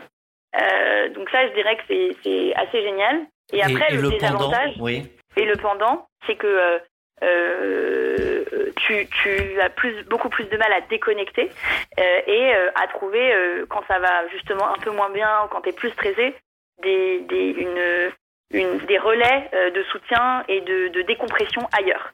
et nous, heureusement qu'on a eu des enfants, alors on les a pas fait pour ça, mais nos enfants sont aujourd'hui ce qui est plus important que notre entreprise et ça nous aide énormément à déstresser, relativiser mettre à distance et donc être des meilleurs entrepreneurs et des meilleurs décideurs parce que quand tu es stressé et que t'es pas pas bon en fait euh, mais pour autant effectivement ça se parfois tu tournes en vase clos euh, sans pouvoir aller te vider la tête ailleurs discuter avec quelqu'un qui a une perspective extérieure etc etc et donc des situations stressantes peuvent parfois devenir encore plus stressantes euh, parce que finalement ta vie professionnelle et ta vie euh, personnelle sont euh, profondément imbriquées. Pour préciser ce point-là, est-ce que la période de confinement, et tu, as le droit de nous dire hein, qu'on pose des questions euh, limite trop personnelles et, on, a le droit de se donner des, claques pendant le podcast aussi, euh, mais est-ce que la période de confinement, c'est un moment euh, particulier que vivent beaucoup de nos collaborateurs et nous-mêmes, c'est-à-dire qu'on vit avec nos familles, tout en travaillant à distance euh, et du coup, le fait d'être en couple, est-ce que ça change quelque chose finalement ou d'une certaine manière, bah, vous aviez déjà l'habitude d'être tout le temps ensemble, donc de parler peut-être, euh, à moins que tu aies des règles précises de répartition du temps de parole, etc. Vous étiez déjà de manière euh, assez continue ensemble, à la fois au bureau et à la maison. Donc, est-ce que du coup, ça change quelque chose par rapport aux autres associés on est presque plus préparé. Voilà, ouais. Non, on est, on est plutôt plus préparé à ça que que d'autres couples parce qu'on passe déjà énormément, énormément de temps ensemble habituellement. Euh, donc euh, ça, bien sûr que ça change des choses, et notamment dans le fait que nos enfants sont présents euh, toute la journée et, et qu'il faut forcément leur donner plus d'attention et que la, la séparation entre la vie euh, perso et la vie professionnelle est encore plus compliquée à marquer et à faire, surtout quand on est très occupé comme on l'a été ces dernières semaines. Euh, donc entre entre nous, je dirais que voilà, on est plutôt habitués et après c'est plus ce nouvel équilibre à trouver euh, en famille euh, dans un appartement. Quoi. Après, la bonne nouvelle, c'est que ça te permet de faire des réunions d'associés euh, en, en, évitant les conf calls. absolument, on absolument. Exactement. Je, je, reviens sur sur ce qui sur ce qui t'a forgé. Est-ce qu'il y a des moments clés de ta vie, au-delà du fait d'avoir des parents entrepreneurs qui t'ont qui t'ont guidé vers vers ce choix d'indépendance?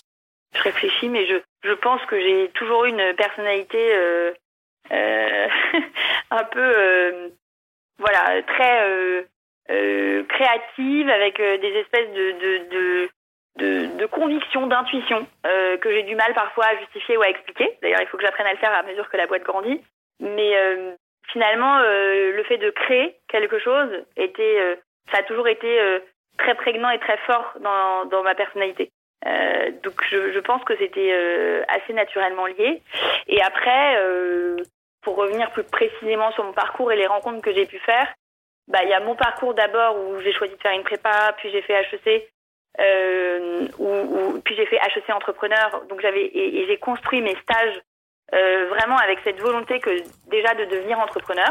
Donc j'avais choisi de faire un stage en marketing chez Procter Gamble en me disant bah c'est le meilleur endroit où j'apprendrai à faire du marketing. Puis j'avais fait un stage en, venture capital en me disant, comme ça, je vais apprendre à construire un, business plan et puis je vais comprendre ce qui fait que tu arrives à lever des fonds ou que au contraire, euh, t'es mis de côté par un VC. Donc j'avais, tu vois, que j'ai construit quand même mon parcours en fonction de cette volonté que d'entreprendre, assez décidé, on va dire, à la sortie de mes études supérieures que c'était vraiment ce que je voulais faire. Et puis, euh, on, j'ai rencontré une personne qui a pas mal changé la donne. Euh, dans un premier temps, ça a été euh, Pierre euh, Valade. Donc je ne sais pas mhm. s'il me posera une question dans ce, dans ce podcast, mais ça a été euh, quelqu'un de très très important dans ma vie parce que j'ai fait un stage complètement par hasard dans sa première start-up. Et c'est vraiment Pierre, donc qui est un entrepreneur qui a par la suite monté d'autres startups, dont une startup qui a eu beaucoup de succès et euh, qui était un calendrier virtuel qu'il a revendu à Microsoft il y a à peu près deux ans. Euh, bref, c'est quelqu'un d'incroyablement, enfin d'incroyable et surtout qui m'a complètement ouvert les yeux sur le web. c'était dans ma première année d'HEC, donc c'était en 2008 ou 2009, c'était les balbutiements, tu vois, de, de, des réseaux sociaux, de Twitter, etc. Et à partir de là, non seulement bah, j'ai fait un premier stage dans une start-up et j'ai découvert ce que c'était que de, que de bosser dans une petite boîte et d'être responsable et de tout et en pleine, voilà, d'avoir un impact direct euh, sur ce que tu faisais. Donc j'ai adoré euh, cette idée de travailler en start-up, mais aussi le monde du, du web où tu peux être, euh, globalement, on était trois dans un bureau et on était en train d'imaginer qu'on allait changer le monde euh, euh, et faire un truc à très très grande échelle et juste parce que euh, tu savais coder des lignes de code, etc. Enfin voilà, ça t'ouvrait des perspectives absolument extraordinaires. Donc j'ai découvert complètement le monde du digital, le monde du web, le monde du social avec cette expérience-là. Et après, j'ai finalement nourri cette découverte en entreprenant différentes choses. On a, même avec Pierre et d'autres, créé un comparateur de programmes qui s'appelle Vox, qui maintenant euh, dont je fais plus du tout partie et qui a une super trajectoire parce que c'est devenu euh, c'est devenu une, newsletter d'empowerment, bref, mais euh, voilà, j'ai organisé des, des, des, hackathons. Je suis restée connectée à ce monde, on va dire, du, du digital, toujours en créant, en faisant des choses, en lançant des initiatives. Et tout ça a été, je pense, des, des, des, des prémices d'expérience qui m'ont appris ce que c'était que de que d'entreprendre et de, de créer quoi. Donc une Julia Bijawi très très active. Alors je sais que Olivier avait dit plus de questions euh, philo euh, pour euh, pour ce podcast. Peut-être juste une dernière avant de passer au, au sujet d'après. Euh, J'aimerais bien savoir quel héritage tu souhaites laisser derrière toi. Vous avez trois heures. elles, je pense, sont, que euh, par, elles, par elles héritage, on peut, on peut... Questions, Thomas. Ouais, pardon. Non, mais par héritage, on peut aussi remplacer ça par une, une question sur une, ouais. une, leçon que tu as apprise et quelque chose que tu aimerais euh, laisser. Ça peut être, ça peut être à ta fille, ça peut être, euh, ça peut être à la postérité. Mais c'est vrai que on sait nous que l'entrepreneuriat c'est aussi une école euh, ouais, dure mais passionnante et donc on apprend des choses quoi. Absolument. Euh, plein de choses. Je suis hyper d'accord avec le fait que l'entrepreneuriat c'est c'est une expérience qui est euh, extraordinaire avec euh, avec ce que ça veut dire de haut et de bas, tu vois, extraordinaire dans le sens où c'est pas euh, normé, mais euh, tu vas euh, très très haut et très très bas, euh, et même c'est une expérience qui remet énormément en question. donc moi, mon plus gros learning, c'est d'apprendre, de savoir ce qu'on vaut, d'apprendre à se connaître. Dans quoi est-ce que t'es bon, dans quoi est-ce que t'es pas bon, et, moi ce que j'apprends, c'est que tu peux, euh, tu peux faire des efforts, tu peux t'améliorer sur des choses où t'es pas bon, mais tu seras jamais excellent sur les choses où t'es pas très bon. Or, pour réussir dans euh, une carrière ou dans l'entrepreneuriat, moi, mon, mon conseil et mon learning, c'est qu'il faut plutôt chercher à cultiver ses forces et à en faire des, des, des, des, des assets, des atouts exceptionnels qui te mettent loin devant sur ces, sur ces caractéristiques-là, loin devant et qui peuvent te permettre de vraiment apporter de vraiment contribuer et de pas essayer d'être bon partout et de te travestir euh, ou de tra de cultiver euh, tes faiblesses. Ça c'est un truc qui est bien euh, quand tu fais tes études ou voilà, mais quand il y a quand il y a des enjeux euh, de derrière de, de réussir une aventure, je pense que il faut être clair, il faut être faut, faut se connaître et je pense plutôt chercher à, euh, à cultiver ses forces. Donc moi j'ai appris euh, j'ai appris à me, à me connaître. Je pense que l'autre énorme learning c'est c'est que le monde appartient à, euh, à ceux qui se font confiance, quoi. Et alors évidemment, c'est vrai dans l'entrepreneuriat, mais je pense que c'est vrai dans plein d'autres carrières. Avoir confiance en soi, aller euh, demander, exiger, euh, être toujours euh, ambitieux dans les timings.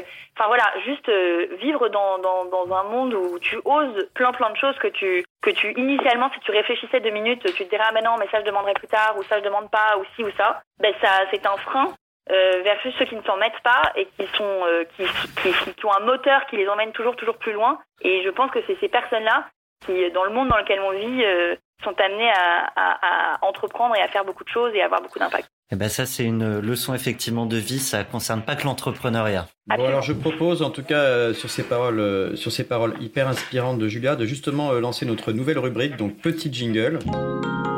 S'inspirer. Respirer. On rentre dans la rubrique qu'on a appelée s'inspirer respirer. Donc c'est un moment un moment euh, également, euh, je dirais, de, de, non pas de méditation, mais euh, d'essayer de comprendre quels sont les, les ressorts de, de Julia. Euh, parce qu'un entrepreneur doit aussi observer le monde pour le comprendre. Donc il y a des petites sous-questions comme ça qu'on se pose, mais en quelque sorte, par exemple, comment t'inspires-tu? Qui t'inspire? Ou quoi t'inspire euh, aujourd'hui Et ça peut être évidemment euh, en dehors de ta vie professionnelle, ça peut être euh, culturel, ça peut être sportif, ça peut être, ça peut être philosophique, historique ou quoi que ce soit. Mmh, oui, bien sûr. Bah, la première personne qui m'inspire, et heureusement, bah, c'est Quentin. Donc, mon, amoureux, mon conjoint, mon associé. je je voilà son son son ambition sans limite, son énergie, son enthousiasme, euh, son sens des autres euh, m'inspire et c'est la première personne qui m'inspire. Donc voilà, si s'il écoute ce podcast, il écoute jamais les, les, interviews que je fais, donc il l'écoutera pas, mais il devrait. Euh, et et euh, et puis euh, après sur sur quoi je dirais que c'est, je, je, je, suis complètement d'accord avec ce que tu viens de dire. C'est-à-dire qu'en tant qu'entrepreneur, il faut être hyper en prise avec euh, le monde dans lequel tu, tu vis. Et il y a plein de manières de le faire. Donc, c'est, c'est, j'essaye de garder du temps euh, pour euh, continuer à écouter la radio, lire les journaux, même regarder des films. Je, je, je je, je, suis assez, je suis pas mal de gens très intéressant sur euh, sur Instagram et ça c'est intéressant à la fois dans dans le contenu, dans, enfin pas parce que c'est des gens euh, qui parlent de, bouffe. Évidemment, ça, ça m'inspire pour euh, pour pour les nouvelles tendances et ce qu'on devrait explorer dans notre offre Frishti, mais aussi sur l'entrepreneuriat. Il y a des gens qui lancent des initiatives extraordinaires tout le temps et qui, qui qui parle beaucoup. Donc voilà, c'est une espèce de, de myriade de, de choses. Euh, je n'ai pas un endroit particulier. Au contraire, je, je, de chaque expérience, de chaque rencontre, de chaque article, j'essaye de tirer quelque chose qui peut m'apprendre, qui peut me faire réfléchir et éventuellement parfois ça me fait naître des idées ou ça me conforte dans une décision ou au contraire ça me fait me dire que on est en train de se fourvoyer sur certaines choses. Un petit mot peut-être sur là où tu vas puiser ton énergie? Là où je vais puiser mon énergie, c'est clairement euh, mes enfants. Euh, le fait de passer du temps avec eux, euh, leur, leur apprendre des choses, apprendre d'eux, rigoler avec eux, ça me vide complètement la tête, évidemment. Ça me fait euh, complètement oublier par ailleurs ma vie professionnelle, qui peut parfois être évidemment passionnante, mais aussi un peu stressante. Et c'est clairement une ressource d'énergie inégalable. Le, comment dire l'insouciance et le sourire d'un enfant, euh, ça, ça met une énorme claque et ça fait tellement de bien que que c'est vraiment là où je vais. Bon, c'est une super transition pour attention jingle. Waouh Évidemment, en ce moment, on vit tous euh, une claque mémorable avec cette pandémie. Euh, mais si on met ça de côté et euh, si on met de côté peut-être 2008 aussi, euh, la suite de Lehman Brothers, quelle est la plus grande claque que tu as prise dans ta vie? Et eh ben, Avant Fristy, j'ai j'ai lancé un restaurant. Euh, duquel je suis partie au bout de quelques mois. Euh, donc ça a été euh, un échec cuisant à plein d'endroits. Après, ça m'a apporté et appris beaucoup de choses. Est-ce qu'il existe encore ce restaurant ou, ou, où il est Il existe encore. Ouais, ouais, il existe encore. Il s'appelle le Barlu et il est sur les quais de la Seine. Et, et en gros, j'ai été associée à quelqu'un qui avait beaucoup d'expérience dans le métier et qui était le, le, le, meneur de projet, mais plus au sens au sens financier, il était censé voilà me, me coacher et m'apprendre un peu les ficelles du métier. Donc j'avais en tête euh, de vouloir entreprendre euh, quand je suis sortie de ma première expérience euh, chez Birchbox. Et euh, je voulais le faire dans la food. Donc euh, forcément, quand tu dis entrepreneuriat euh, nourriture, bah, tu penses restaurant. Donc je me suis dit, bah voilà, je vais me, je vais me lancer dans cette aventure et dans cette expérience avec cette personne. Et puis ça a été un échec cuisant personnel pour plein, enfin et et business. Après le, le restaurant a, a, rebondi et et, et, s'est tout à fait développé. Mais en gros, je j'ai découvert que un le métier de la restauration au sens tenir un restaurant, donc finalement avoir une partie assez opérationnelle, c'était pas euh, du tout euh, mon truc, contrairement à ce que j'avais pu imaginer. Euh, je m'étais imaginé que voilà, se reconnecter au monde réel, au monde vivant et tous les jours tenir mon restaurant, ça été quelque chose qui me plaisait, qui allait me plaire et en fait, je me suis découverte assez nulle dans cette dans cette dans ce rôle en fait quand es, pour qu'un restaurant fonctionne ça tient beaucoup au patron ça c'était quelque chose que me répétait beaucoup mon associé de l'époque et il avait raison Sauf que bah voilà, moi, euh, danser sur les tables, taper dans le dos d'un client, enfin voilà, il faut euh, une certaine personnalité, un, un, un, amour de, enfin voilà, il faut être charismatique euh, dans un certain sens, on va dire en tout cas. Et c'était pas du tout, c'était pas du tout mon, mon, kiff quoi. Premièrement, deuxièmement, je pensais en fait assez vite lancer ce restaurant et puis pouvoir en lancer d'autres avec des concepts assez forts. Et puis par manque de préparation, par manque d'alignement avec cet associé justement, euh, en fait, je me suis rendu compte que j'étais, je me suis très vite laissée euh, noyer dans l'opérationnel. Ils avaient euh, ni préparé suffisamment le projet et le concept, ni, euh, tu vois, mis suffisamment d'ambition dans tout ça pour que ce soit possible. Et donc, en fait, je me suis vue rester aux commandes du restaurant 6, 7 jours sur 7, du, du matin au soir, à servir des cafés euh, ce qui en soi n'est pas du tout un, mauvais métier, mais qui n'était pas du tout ce que je voulais faire, puisque j'avais euh, tout de même pour ambition que de monter plusieurs lieux avec des vrais concepts. Et en fait, euh, voilà, par manque d'organisation et d'alignement, surtout avec l'associé, c'est pas du tout, du tout ce qui s'est passé. Et donc, bah, au bout de quelques mois, je me suis dit, mais, je me suis juste plus du tout reconnue ni dans le projet, ni dans ce que je mettais en œuvre chaque jour et dans dans, dans ce que ça m'apportait. Et j'ai donc décidé de quitter le navire, alors que initialement, euh, j'avais entrepris ce projet euh, avec des étoiles dans les yeux en disant que je réalisais mon rêve. Bon, écoute, sans transition, on va passer à notre nouvelle rubrique que je relance. Vous avez un message. La rubrique Question Flash. Euh, je rappelle qu'on a également euh, quelques partenaires médias euh, pour le podcast euh, qui est le, les 40 nuances de Next. Un partenariat avec, le, avec Madines, un partenariat avec La Tribune, un partenariat avec France Digital. Tout ça, ce sont autant euh, d'invités qui vont te poser des questions, euh, Julia. D'accord. Euh, je te laisse lancer la rubrique, Thomas, parce qu'on a aussi Ouais. nos propres questions. C'est parti. Alors du coup, rapidement, euh, et je te propose de répondre par contre très vite. En plus, euh, je crois que tu dois partir d'ici une quinzaine de minutes, donc on va essayer Ouais. d'être efficace. D'accord. Euh, la question qu'on te pose tout le temps, à laquelle tu en as marre de répondre? Euh, quel est votre chiffre d'affaires? La question à laquelle tu répondras pas. Quel est votre chiffre d'affaires et euh, la question qu'on ne pose jamais, en fait, euh, c'est tant mieux. euh, Excuse-moi, je, je réfléchis. Euh, C'était peut-être celle-là, justement. exactement. Eh ben, c'est bien, c'est une bonne transition, merci, parce que je savais pas comment comment nous dépatouiller de ça.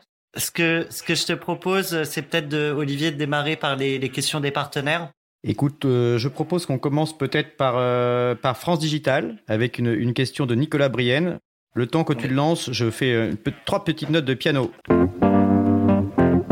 Bonjour Thomas, bonjour Olivier, et puis bonjour Julia. J'ai une question pour Julia qui, explore à travers Frishti les, nouveaux modèles de travail avec ce réseau de cantines, ce réseau de livreurs.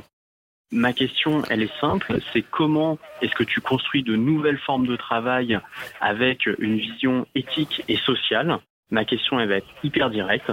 Est-ce que Frishti peut devenir l'anti-Deliveroo? Ah là là. Merci Nicolas, j'adore cette question.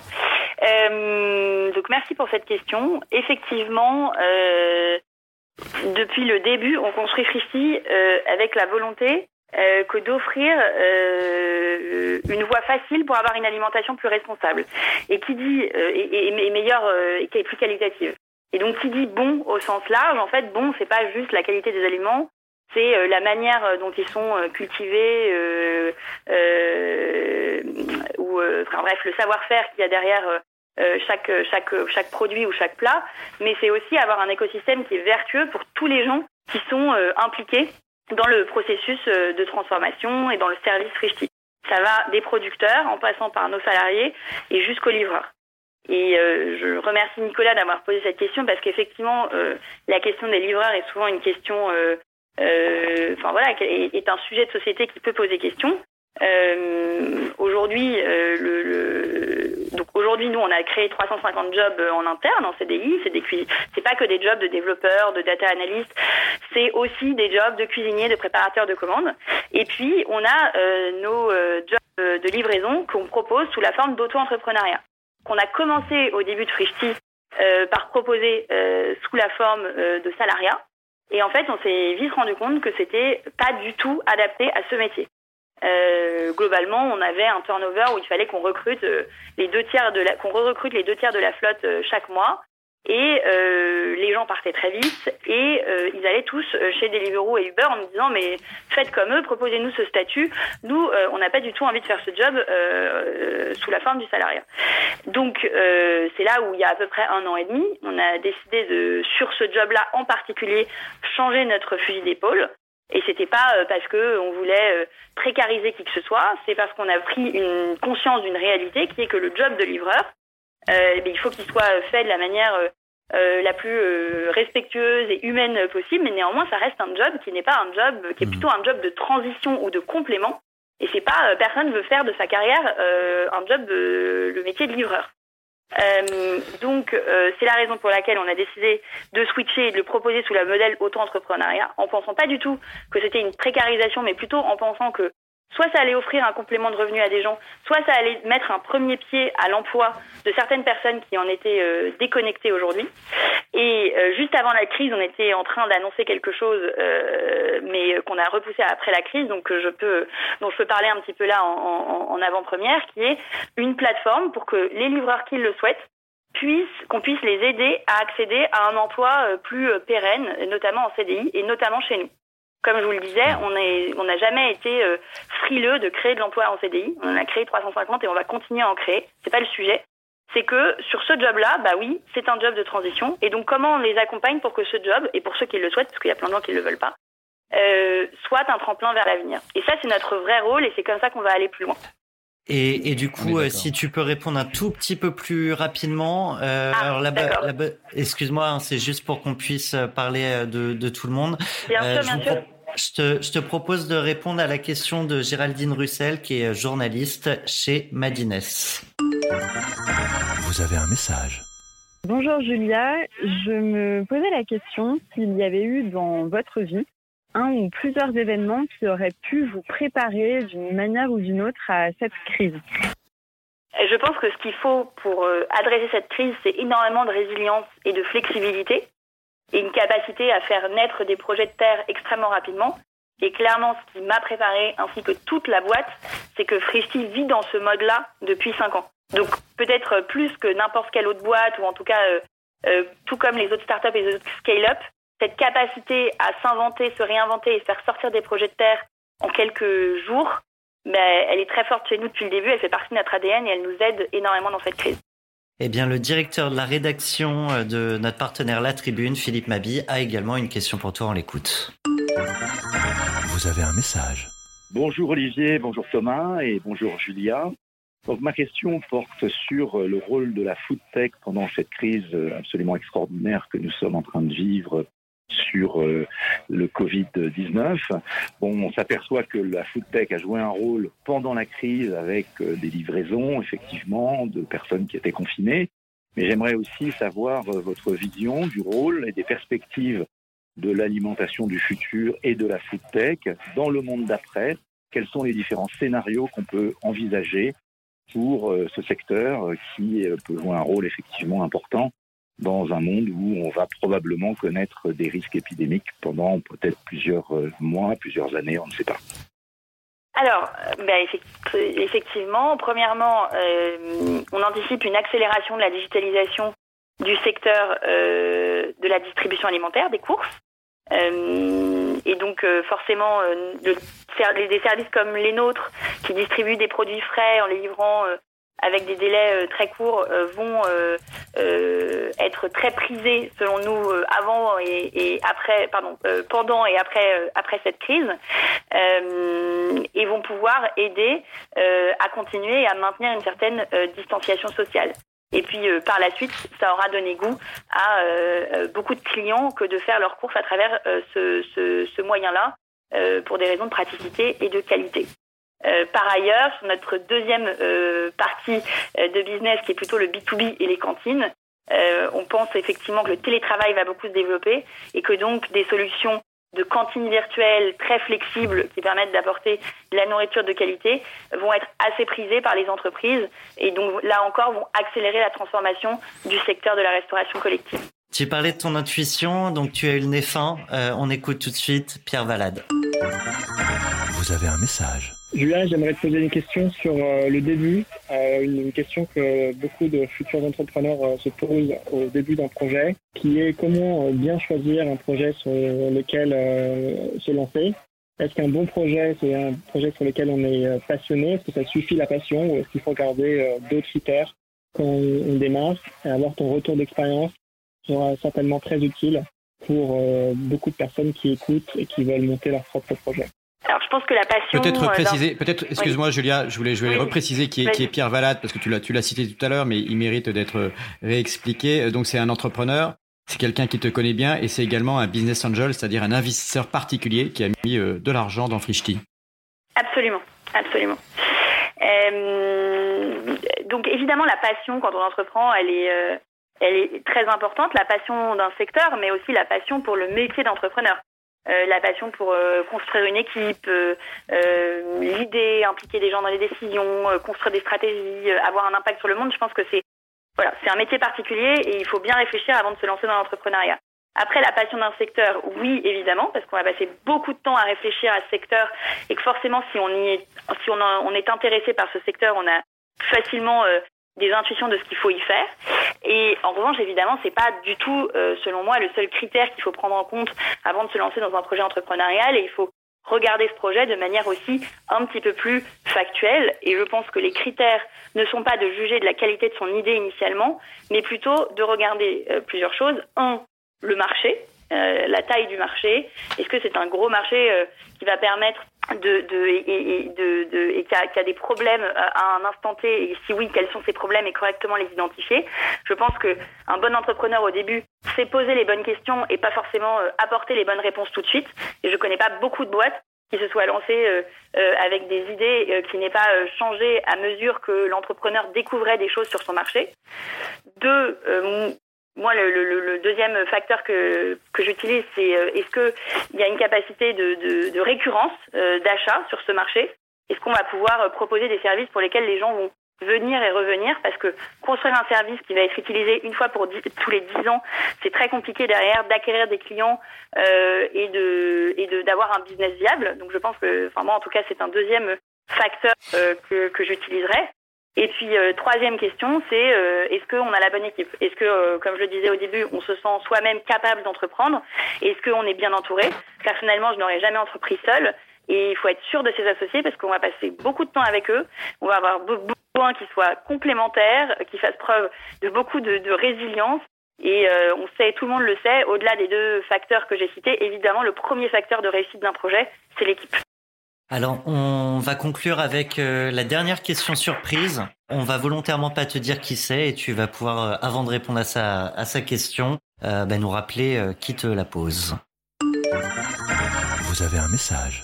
Cher Julia, je crois être la question surprise de la journée. Tu me reconnaîtras certainement.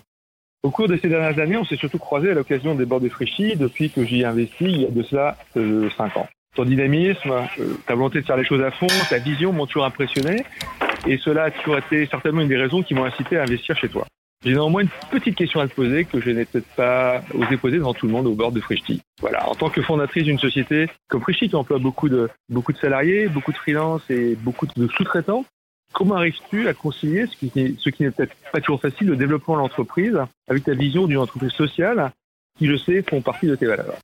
Donc, merci Benoît Grossman pour cette question. Donc, effectivement, Benoît Grossman, qui est euh, partenaire et directeur du fonds Idinvest, et qui a investi chez Frischti effectivement très très tôt dans la vie de la société, qui a cru en nous depuis le début et du coup je serai plus rapide. La dimension sociale et de création d'emplois est au cœur de la démarche de Frischti. Et encore une fois, que ce soit euh, en interne avec euh, la création euh, des jobs en, en, CDI, que aussi bien dans tout notre écosystème, on travaille avec des producteurs qui eux-mêmes créent énormément de jobs et d'activités, puisqu'on travaille avec des gens qui font des bons produits. Et pour faire une bonne tomate ou un bon chèvre, c'est beaucoup plus consommateur de main-d'œuvre et d'emploi que pour faire une tomate sous serre ou un chèvre industriel, premièrement.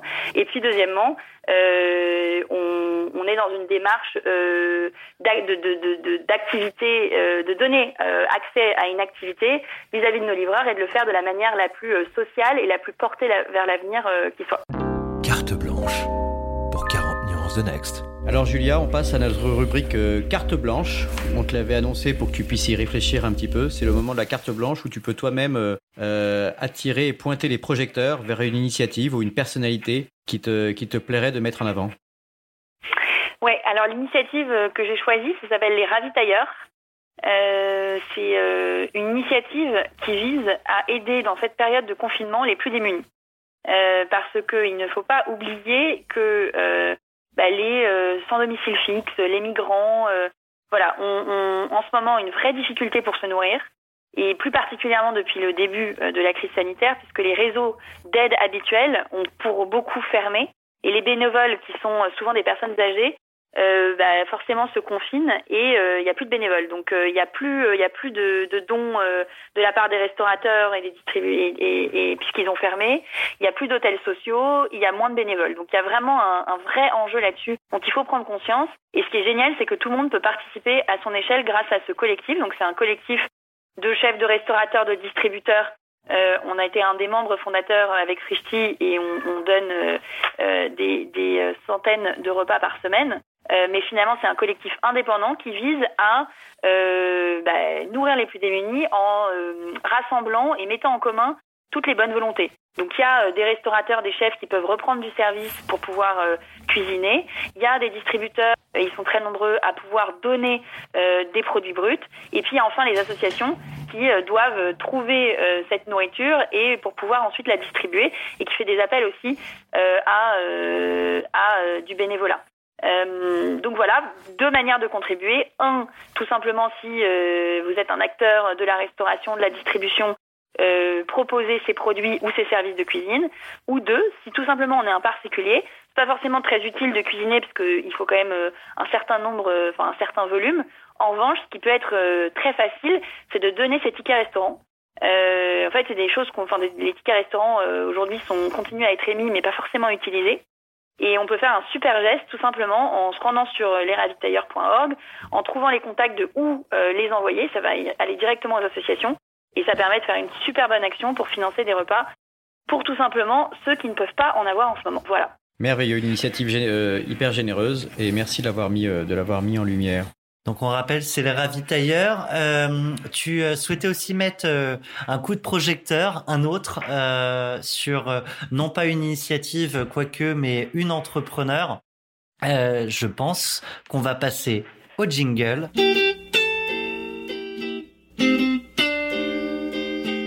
On me dit dans l'oreillette que la rubrique Sista est lancée. La rubrique Sista, euh, elle part euh, d'un principe simple, euh, c'est qu'on est persuadé que le monde d'après sera plus mixte, plus inclusif, et c'est un petit clin d'œil à un collectif dont tu peux peut-être nous parler, Olivier.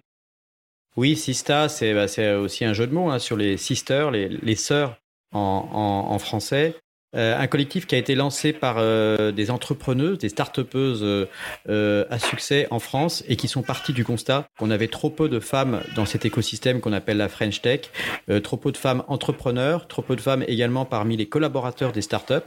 Et c'est vrai aussi parfois même chez les investisseurs, les fonds de capital risque. Et donc pour féminiser cette, cette, cet écosystème, elles ont décidé de faire un peu pression, notamment sur les investisseurs, pour euh, vraiment euh, mettre en avant également les dossiers qui sont portés par des femmes entrepreneurs parce que très clairement, statistiquement, les femmes sont très largement sous-représentées. On le voit dans le, dans le baromètre euh, France Digital EY annuel que finalement les, les start-upers ne sont que pour moins de 10% des start-upeuses. Donc il s'agit de mettre en lumière ce problème pour travailler cette question du gender balance, comme on dit en anglais, donc de la mixité homme-femme.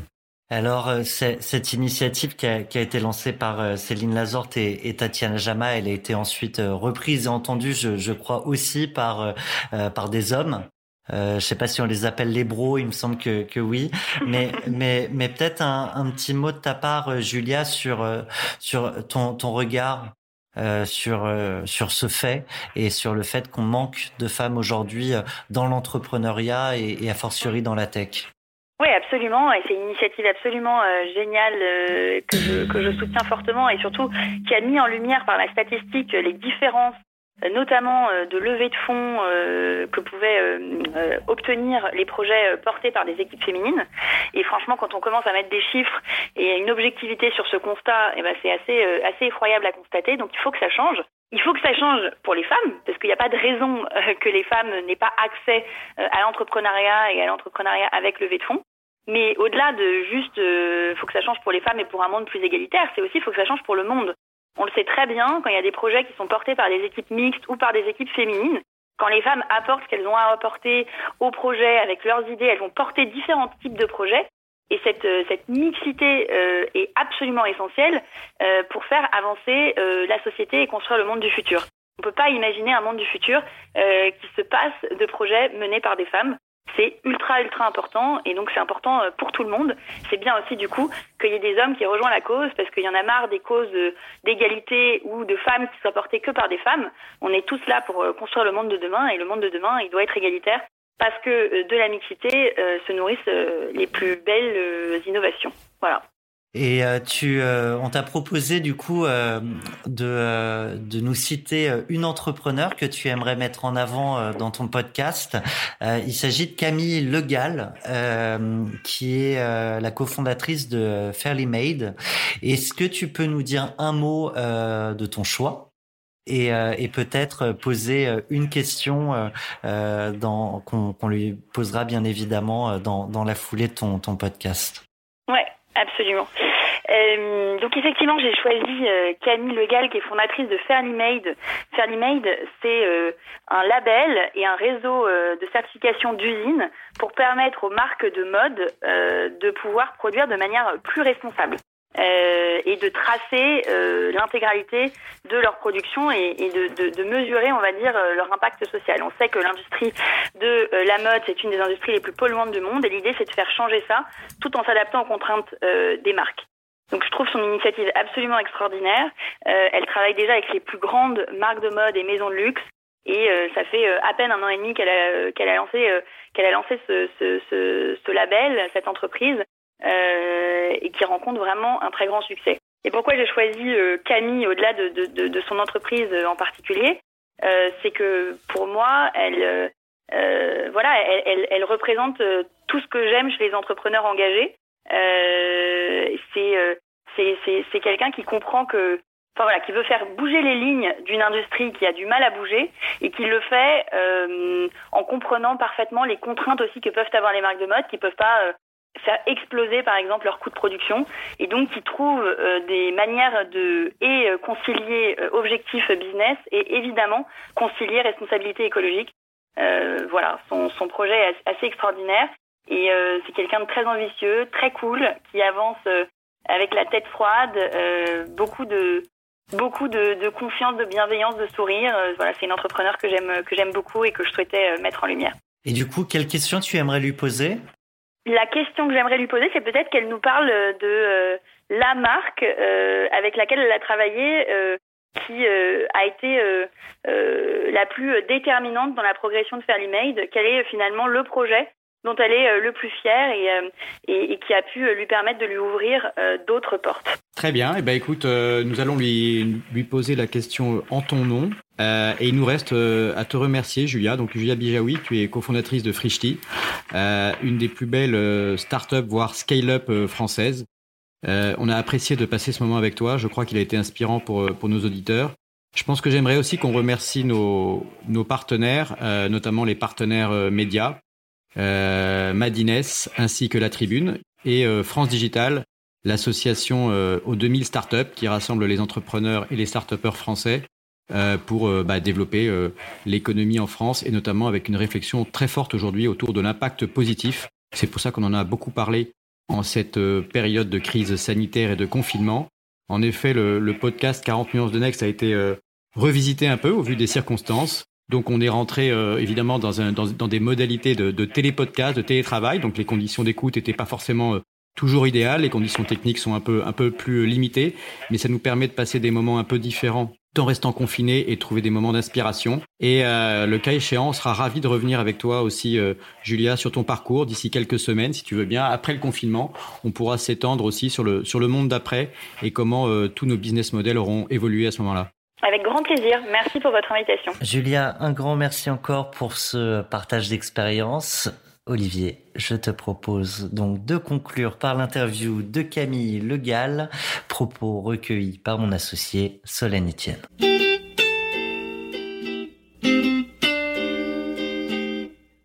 Bonjour Camille.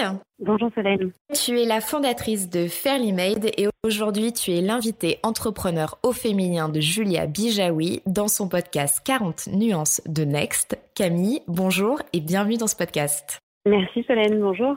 Alors Camille, si tu devais nous pitcher Fairly Made en un tweet, ça donnerait quoi? Alors Fairly Made, c'est un label de mode éco-responsable qui aide les marques à devenir plus engagées. Donc pour ce faire, on a développé deux services.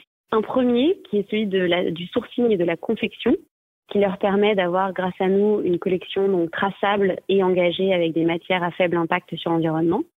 Et un deuxième service qui est de l'évaluation. Et donc là, on ouvre aujourd'hui notre protocole Fairly Made euh, à toutes les marques qui veulent évaluer justement leur collection. Et donc ceux euh, sur une capsule euh, ou une collection classique, évaluer l'impact environnemental, social et la traçabilité des produits qu'ils mettent en marché. Alors Camille, des marques engagées, mesurer l'impact environnemental, sociétal, c'est très monde d'après tout ça. Oui, alors c'est le monde d'après. Nous, c'était notre présent avec euh, Laure, donc euh, Betch, mon associé, avec qui euh, très tôt on a voulu euh, monter Fairly Made au travers de ces valeurs qui sont euh, la bienveillance, la transparence et la rigueur. On a pressenti que ça allait arriver au niveau donc euh, des marques, au niveau de la mode. Et je pense qu'on s'est pas trompé. On a lancé Fairly Made en, en 2018.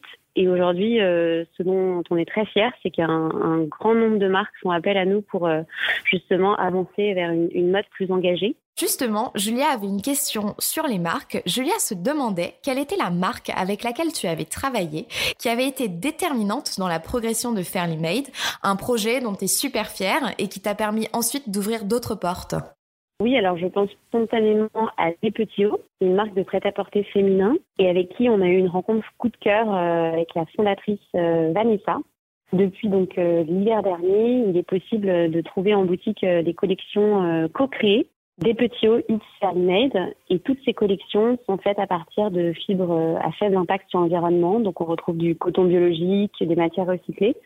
Et toutes celles-ci sont fabriquées avec un protocole engagé, donc euh, depuis le filateur, tisseur, usine de confection. Et donc en fait, ce... c'est devenu un cas d'école pour toi et ça t'a ouvert d'autres portes? Complètement. C'est aujourd'hui aussi euh, une grosse visibilité puisque euh, les marques nous contactent euh, de plus en plus nombreuses euh, pour avancer euh, vers justement une mode plus engagée. Euh, on va débuter euh, en mai prochain avec euh, Etam, euh, des marques comme les Galeries Lafayette aussi qui étaient nos, nos premiers clients. Euh, et ce, voilà, pour euh, des marques aussi bien accessibles que jusqu'à des marques de luxe. Euh, donc on est hyper optimiste par rapport à ce qui va se passer par la suite. Les marques sont à l'écoute et ça va dans le bon sens. Et donc du coup, pour toi Camille, c'est bientôt le Next 40 Eh bien, d'ici deux ou trois ans. C'est tout ce qu'on te souhaite. Merci beaucoup Camille. Merci Solène. 40 nuances de Next. Next 40, comme vous ne l'avez jamais entendu, animé par Olivier Mathieu et Thomas Benzazon.